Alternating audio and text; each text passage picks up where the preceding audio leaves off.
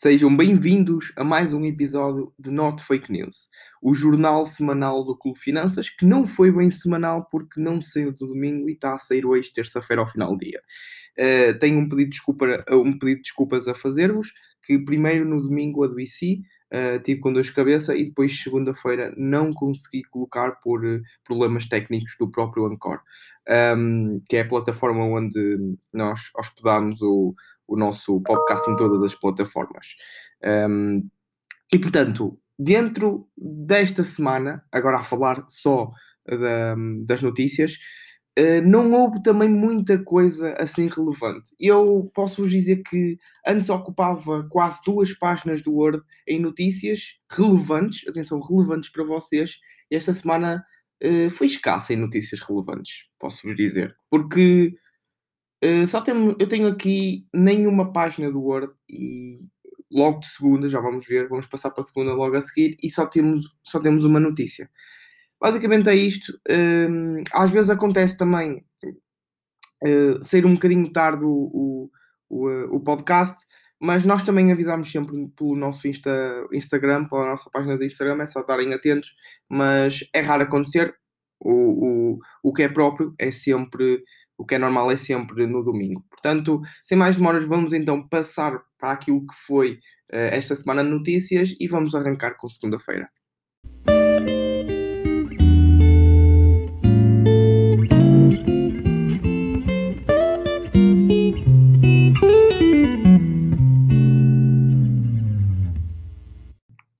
Ora bem, começando então aqui no dia no dia 1 de novembro, porque esta semana, esta semana vai do dia 1 de novembro até ao dia 5 de novembro, tendo então apenas uma notícia em que diz que a economia chinesa desacelera face a esforços para reduzir nível de endividamento. Pois é, eh, dentro daquilo que é a situação da Evergrande, está-se está-se cada vez mais também a falar de que a cada semana que passa, a Not Fake News tem sempre notícia da Evergrande e, eh, como não podia deixar de ser, mais uma vez, a começarmos então aqui nosso podcast com uma notícia eh, indiretamente falando da Evergrande.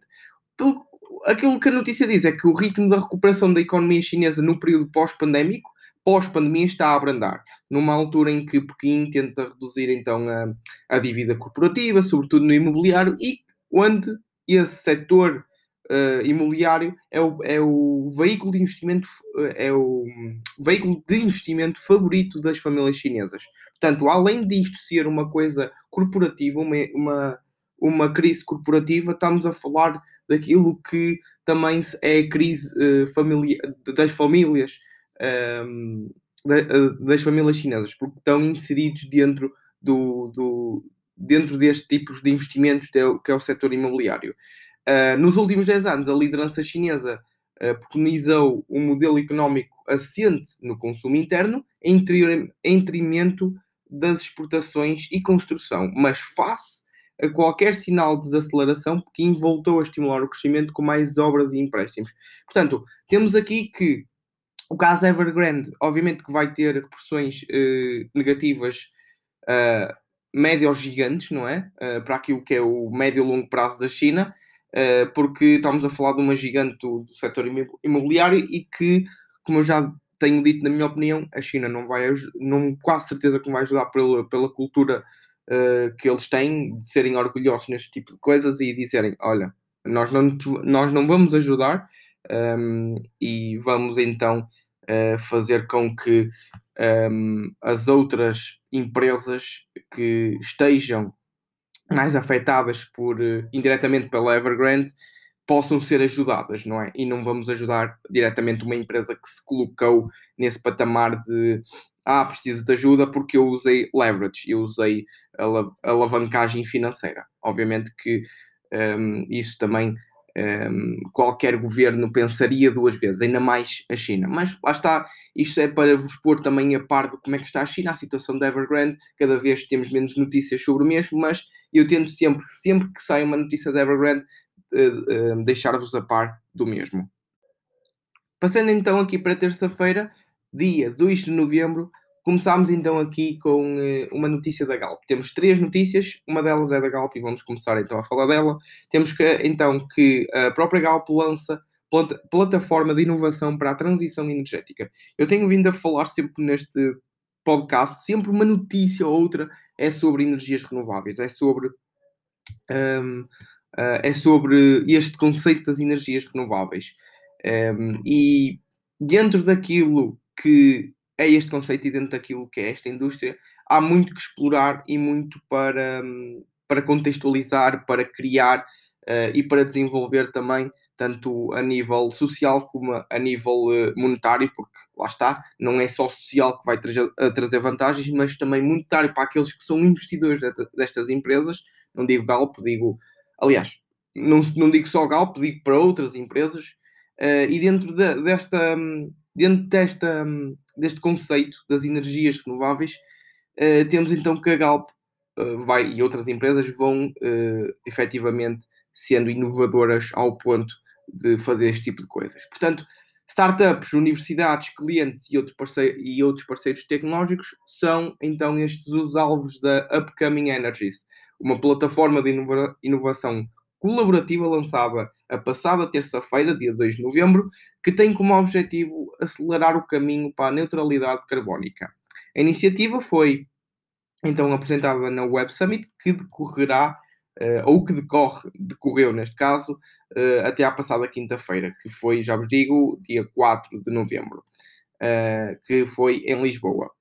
E, e, isto foi uma, uma iniciativa apresentada pelo CEO da Galp, Andy Brown.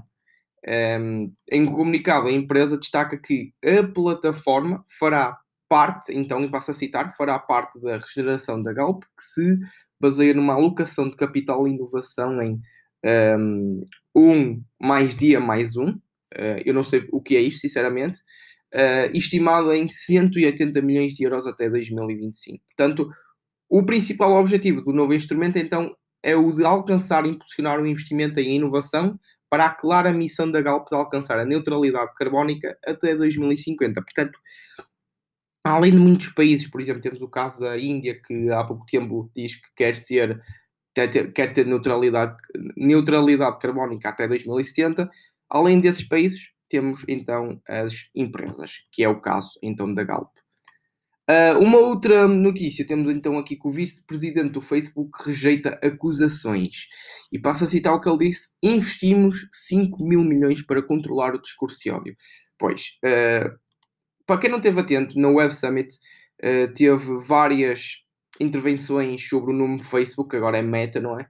E que o quanto era perigoso e o quanto eles uh, não estavam, uh, pelo menos as pessoas que estavam a, a, tentar fazer estas críticas, diziam que um, abordavam as questões recentes um, à, à, empresa um, Meta, Facebook, como quiserem chamar, após então a divulgação de documentos internos nos, Facebook Papers. E foi lá a pessoa que divulgou esses documentos internos foi lá apresentar o que estava mal no Facebook Meta.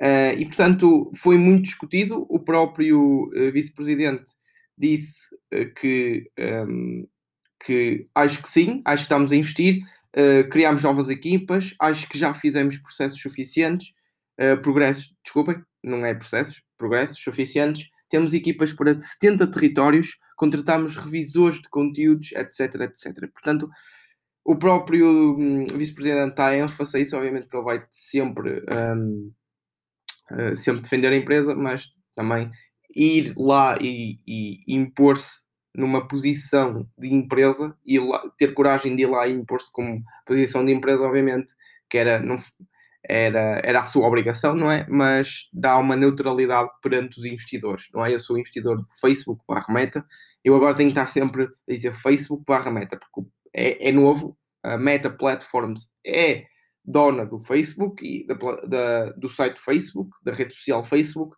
mas antes chamava-se Facebook, o, a família Facebook tinha o próprio site Facebook, agora chama-se Meta Platforms e, portanto, eu tenho que dizer Facebook uh, Meta, porque não é recente. E, portanto, eu não estou todo preocupado com isto, sempre foi uma, uma preocupação, sempre. Uh, colocaram críticas sobre isto ao Facebook. Eu simplesmente digo assim: estou uh, confortável com isto. eles têm muitas promessas pela frente também eles são uma máquina de fazer dinheiro e não me preocupa então estes riscos, porque simplesmente já existem há tanto tempo que uh, nunca aconteceu nada e não é agora, é mais daquele. Um, aquelas coisas parece do Wall Street que as pessoas emocionam-se e então começam a vender a ação. No meu caso, não é isso. Uh, depois, numa terceira, um, numa terceira eh, notícia, temos então que a fortuna de Elon Musk é três vezes superior à de Warren Buffett. Eu tenho, eu tenho algo a opinar aqui porque hum, até colocámos no, no nosso. Isto é um, é o nosso meme desta semana e até colocámos como meme porque quer ser rico a curto prazo, então uh, faz carros elétricos. Porque uh, tá, as, as, coisas centralizam-se muito à, ao, redor, ao redor daquilo que, ele, o, daquilo que é o Elon Musk, daquilo que é o CEO da Tesla. E uh, abafam muito aquilo que é o Warren Buffett. E não deviam fazer. Abafar aquilo que é o nome do Warren Buffett não deviam fazer porque ele sim é o senhor do longo prazo. E só se cria uh, riqueza sustentável. Atenção, eu coloquei riqueza. Eu, eu, coloquei sustentável após riqueza, porque existe sim riqueza a curto prazo, existe, ou curto, médio prazo, e existe riqueza a longo prazo, sim, como foi o caso do Warren Buffett há 50 anos. Um, riqueza sustentável está no longo prazo. Ok? E colocarem estas, estas notícias, ok, percebo, dá views, dá visualizações, mas as pessoas olham para isto e veem que, ok, o Elon Musk é três vezes superior a. Um, a fortuna de Elon Musk é três vezes superior à de Warren Buffett. Tudo bem, hum, mas atenção que uh, isto em alguns casos se colocarmos isto em média, muitas, muitas empresas faliram. Porque isto, obviamente, a fortuna do Elon Musk está ligada à, à, à, à recente, um, à recente valorização da Tesla, em que se juntou ao clube dos Trillion, trillion Dollar Baby. Uh, e que, como o Elon Musk é CEO e faz parte da board de directors da, e tem uma parte do seu património dentro da, da Tesla, obviamente que vai juntar, vai aumentar a sua fortuna caso a Tesla um, continue a valorizar. E portanto, lá está. Um, e são as coisas a, a longo prazo, continuo a dizer, o Warren Buffett é um senhor de longo prazo, e aqui a fortuna do Elon Musk uh, estar a dar ênfase àquilo que é uh, este tipo de notícias, dá views, tudo bem, é completamente normal estas, estes sites de notícias terem estas notícias, mas não caiam na tentação de olhar para isto e dizer: Ok, então são estes os prodígios do longo prazo, são estes os prodígios da criação de riqueza. Não, os prodígios continuam a ser sempre aqueles que olham, uh, fazem o, o, o, horizonte de tempo uh, de longo prazo, ok? Constroem o seu horizonte de tempo uh, com vista de, ao, no, no longo prazo, não o contrário.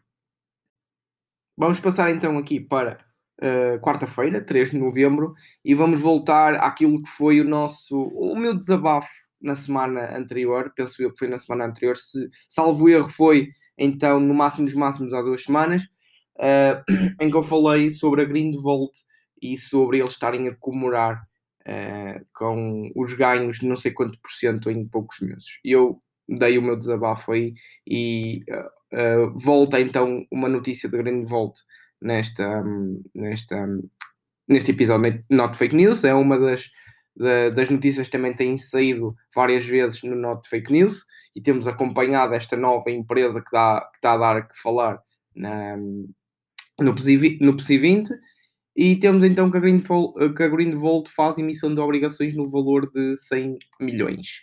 A Greenvolt uh, indica esta quarta-feira, ou indicou esta quarta-feira, que concluiu a emissão uh, de, de, obrigações verde, porque são obrigações verdes, uh, no valor de 100 milhões de euros, conforme indicou a cotada e informação enviada à, à CMVM. Uh, a nota enviada ao regulador, a Greenvolt indica que uh, acordou os termos e condições de uma emissão de obrigações com um prazo de 7 anos, com uma taxa de, ju de juro fixa de 2,660 660 um, 625, desculpa, ou seja, arredondadamente 2,63% ao ano, cuja admissão à negociação no mercado uh, regulamentado Euronext Lisbon será solicitada.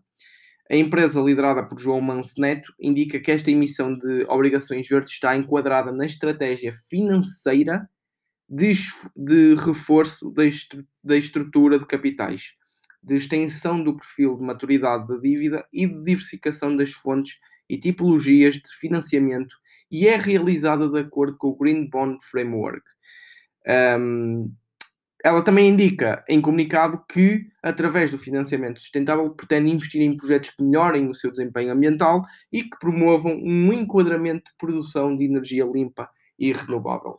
Portanto, um, obviamente que todas as. Como eu disse, não só são economias, mas também são. Um, mas também são uh, empresas que estão a colocar este, esta meta de aqui a alguns anos, em 2030, 2040, 2050, até 2070, colocar que sejam com uma neutralidade carbónica uh, que, e que tenham esse, esse objetivo em mente. E cada vez mais, lá está, as empresas uh, de energias renováveis vão se beneficiar com isso. Uma outra notícia, temos então aqui que a Fed inicia a retirada gradual de estímulos este mês. Temos vindo sempre a falar disto e aqui é que as coisas podem começar a complicar ou não, lá está. Eu não quero ser aquele tipo de especulador, porque lá está, aquilo que foi a recuperação económica e dos mercados bolsistas em março de 2020 eh, foi devido à, àquilo uh, chamado de Fed, não é? Federal Reserve, ou seja, o Banco Central dos Estados Unidos. E dentro da Fed, uh, o que é que aconteceu? Eles uh, injetaram liquidez no mercado, uh, ajudaram então que o mercado não caísse mais, ou neste caso recuperasse e, e injetassem liquidez não só nos mercados, mas também nas famílias norte-americanas. Portanto, o que aconteceu foi que as, uh, havia injeção no, no mercado, uh, eles estavam a, a comprar ativos, uh, havia também injeção de liquidez na, na, nas famílias, ou seja, as famílias, muitas delas tinham aquilo parado, ou seja, metiam no mercado bolsista ainda mais liquidez e, e depois as taxas de juros vieram a zero, ou seja, as pessoas também, além disso tudo, desses dois fatores que eu disse anteriormente, pegavam nesse dinheiro do, do, do enfim, do do banco que não estava a render uh, nada, não é? As taxas de estavam a zero e colocavam em algo que rendesse mais. E onde é que era isso? No mercado bolsista. Ou seja, houve aquela uh, valorização. Portanto, dentro desta notícia, temos em, então que a Reserva Federal norte-americana, liderada por Jerome Powell, anunciou uh, o que tanto se esperava: o timing do tapering. Começa já em finais deste mês, com reduções mensais de 15 mil milhões de dólares na compra de ativos. Um, Recorda-te que no âmbito dos estímulos à economia em período um, pandémico, a FED tem, tem mantido um ritmo de compra de ativos equivalente a 120 mil milhões de dólares por mês. Vou, vou voltar a repetir. A Fed fez, ou estava a fazer, ou fez até aos dias de hoje, um, compra de, de ativos no mercado equivalentes a 120 mil milhões de dólares por mês. Estes montantes repartem-se mensalmente por 80 mil milhões de dólares em obrigações de tesouro e 40 mil milhões em títulos garantidos por hipotecas. Agora, a mesma a Fed sinalizou aquilo que tanto se esperava, o calendário para a moderação no ritmo dessas compras. Na reunião anterior, os responsáveis do Banco Central tinham já apontado para a possibilidade do tapering começar em novembro. Algo que agora se confirma, porque lá está, isto não pode, não pode, ser, eh, não pode ser para sempre, não é? Porque senão o que isto, o que isto originava era um aumento da inflação, para, mais ainda daquela que nós estamos a ver agora, não é? Portanto, Vamos acompanhar também os mercados, porque não vai haver. Agora uh, o nível de liquidez vai começar a diminuir, porque não temos um grande player no mercado que é o Fed a colocar liquidez.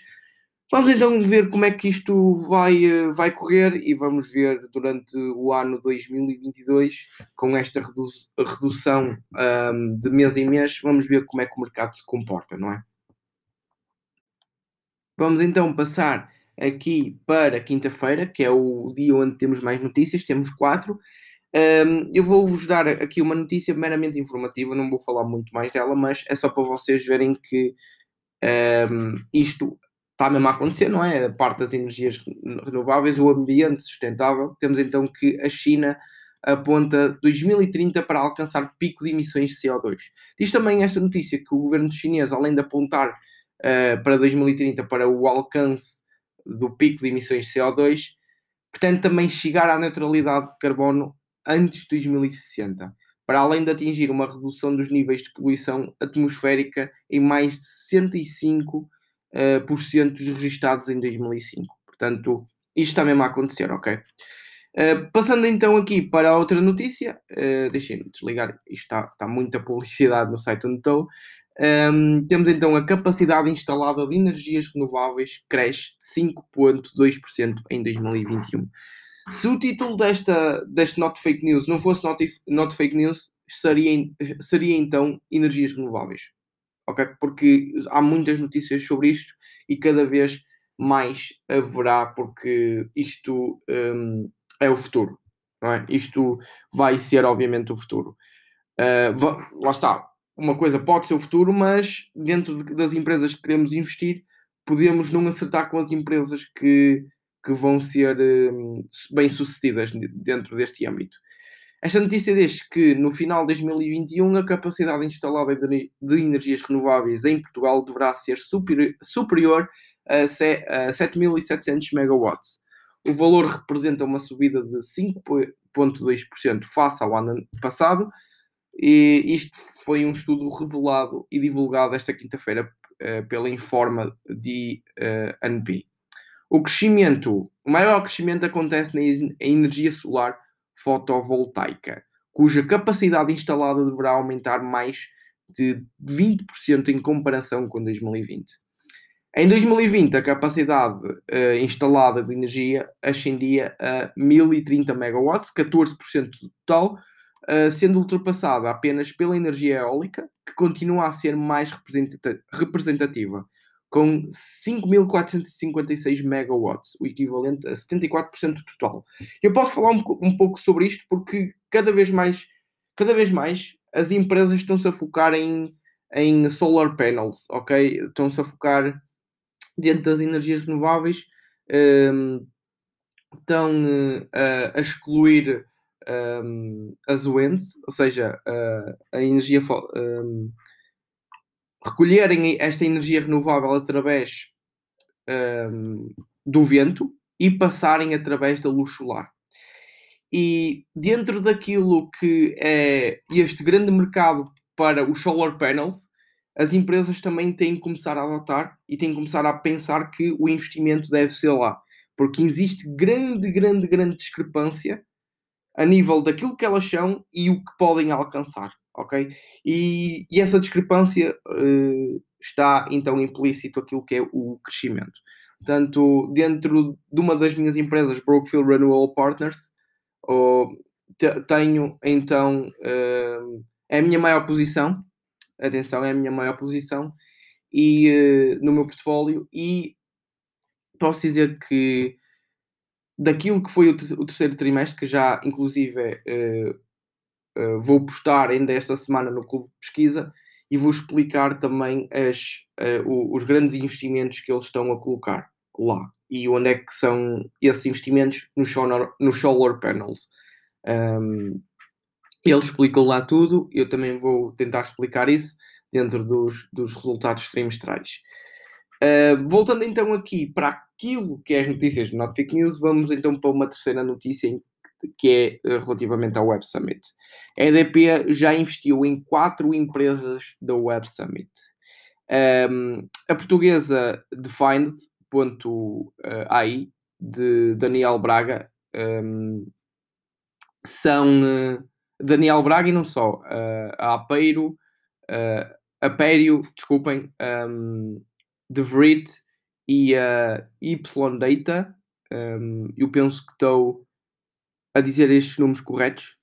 Um, são os, as quatro setup, startups que nas edições passadas da Web Summit apresentaram as suas ideias à EDP durante o evento e acabaram por receber investimento da uh, elétrica portuguesa. A informação é avançada pela empresa ao negócio um, neste caso ao Negócios, porque isto é o Jornal Negócios que eu estou a ver uh, esta notícia, que indica que depois do pitch inicial em que os empreendedores explicam num curto espaço de tempo os seus, os seus projetos, seguem-se várias rondas de negociações, de centenas de startups apresentadas, 800 em todas as edições passadas do Web Summit. Só as melhores vão passando às fases seguintes. Portanto, estas quatro foram um, uma delas e foram um, e são aquelas que foram uh, viram a sua empresa a ser injetada com capital através da EDP, porque a EDP investiu nestas quatro empresas. Um, eu, sinceramente, não conheço nenhuma destas quatro, mas depois eu vou dar uma, uma espreita dela, porque hum, este YData e este Defined.ai não, não me são de todo. Um, eu, eu conheço isto de algum lado, mas se vocês também uh, quiserem partilhar alguma coisa destas quatro empresas que eu disse aqui, uh, vão ao nosso Insta e comentem lá uh, através de mensagem privada. Passando então aqui para uma quarta notícia, e pronto, novamente é aquela notícia que eu digo que se isto não fosse um título not fake news, seria então energias renováveis. Marcelo diz que o mundo está num novo ciclo em que a ação climática é a prioridade. Como eu disse, isto então é bem-vindos ao. Já não passa o Not Fake. Já, já acabou o Not Fake News, passa agora para um, energias renováveis, ações climáticas e por aí afora. O Presidente da República considerou hoje que o mundo está, ou seja, hoje, que foi no dia 4 de novembro, uma quinta-feira, um, que o mundo está a começar um novo ciclo e que uh, re, uh, recairá sobre os jovens a luta por um futuro melhor em que a ação climática é a prioridade. Estamos a começar um novo ciclo, disse Marcelo Rebelo de Sousa, durante o discurso de encerramento da edição deste ano da Web Summit, que decorreu entre segunda-feira uh, a quinta-feira da semana passada, uh, entre 1 a 4 de novembro, e foi uh, decorrida em Lisboa. Depois de um forte aperto de mão de Paddy uh, Cosgrave, empreendedor e fundador do do, de uma empresa de tecnologia, algo que há um ano não foi possível, como explicou, por causa da pandemia. O chefe de Estado referiu que no, no ciclo em que o planeta está a entrar é preciso muito mais do que esperança no futuro. Temos de lutar por essa esperança. Um, e isto foram tudo palavras, é, são tudo frases que eu estou a citar de acordo daquilo que se fala nos dias de hoje, que são as ações climáticas. Acabando então aqui o plano semanal do Not Fake News, dia 5 de novembro, sexta-feira. Temos então aqui que um recém-eleito mayor um, de Nova York um, quer receber salário em bitcoins. Pois, isto cada vez está mais. Um, está cada vez mais ser aceitável pela sociedade e, portanto, este, uh, o recém-eleito maior, um, que é presidente da Câmara de Nova York, Eric Adams, vai receber uh, os três primeiros salários em Bitcoin. O, an o anúncio foi feito pelo, um, pelo próprio na rede social Twitter, sublinhando que a cidade de Nova York vai ser o centro da, da indústria das criptomoedas e outras indústrias inovadoras e em rápido crescimento. Apesar de a Bitcoin só reconhecida como moeda oficial em Salvador, o democrata uh, o democrata Eric Adams, que venceu as eleições autárquicas de Nova York esta terça-feira e que tomará posse em janeiro, admite a possibilidade de vir a tornar-se o primeiro, aliás, no primeiro político norte-americano a ser pago com a criptomoeda mais popular do mundo. Portanto, isto cada vez está a ser mais aceito.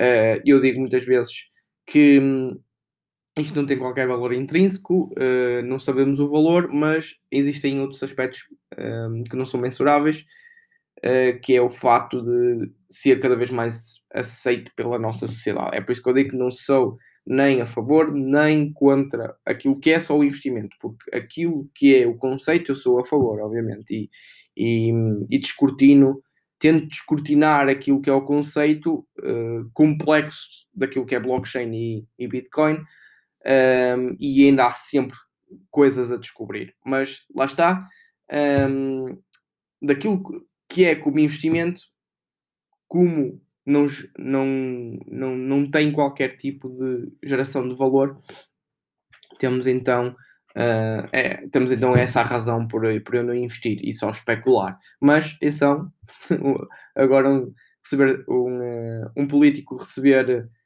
um, os, os, seus três primeiros salários em Bitcoin, obviamente que temos aqui outras coisas não mensuráveis, que é a aceitação. E isso uh, pesa imenso também na equação de se queres ou não ter criptomoedas no teu portfólio. Um, para encerrar então este Not Fake News, temos então que depois da crise da Evergrande há mais uma imobiliária chinesa em apuros.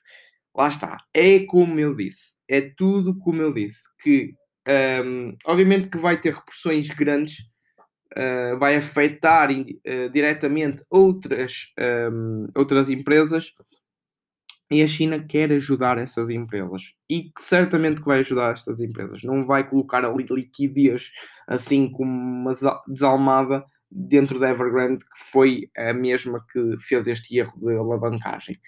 A crise da Evergrande está, lá está, a, a, a gerar um efeito bola de neve no setor imobiliário na China.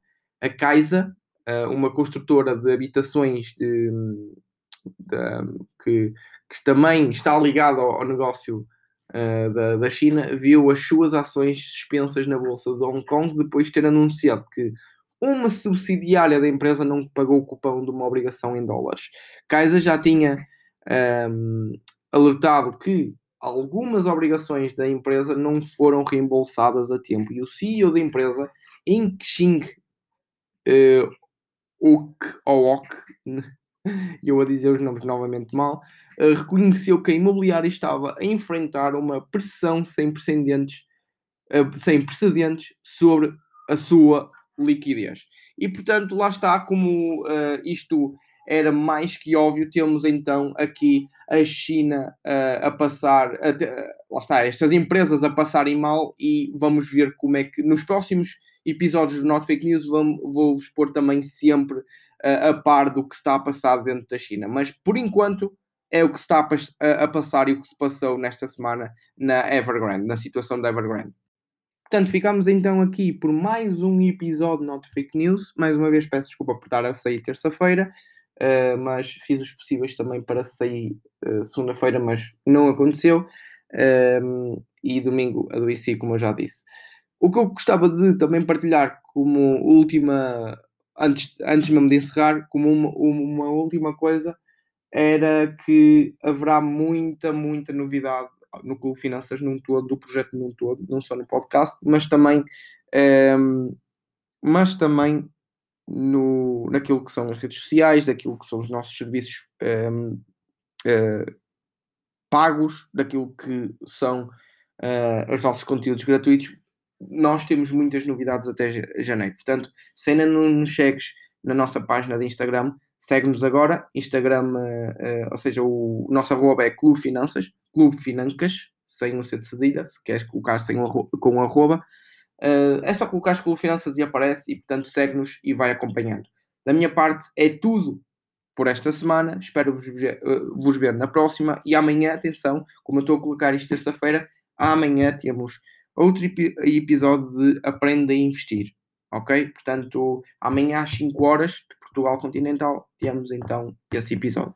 Da minha parte é tudo. Obrigado por estarem presentes mais uma vez e vemos-nos na próxima semana.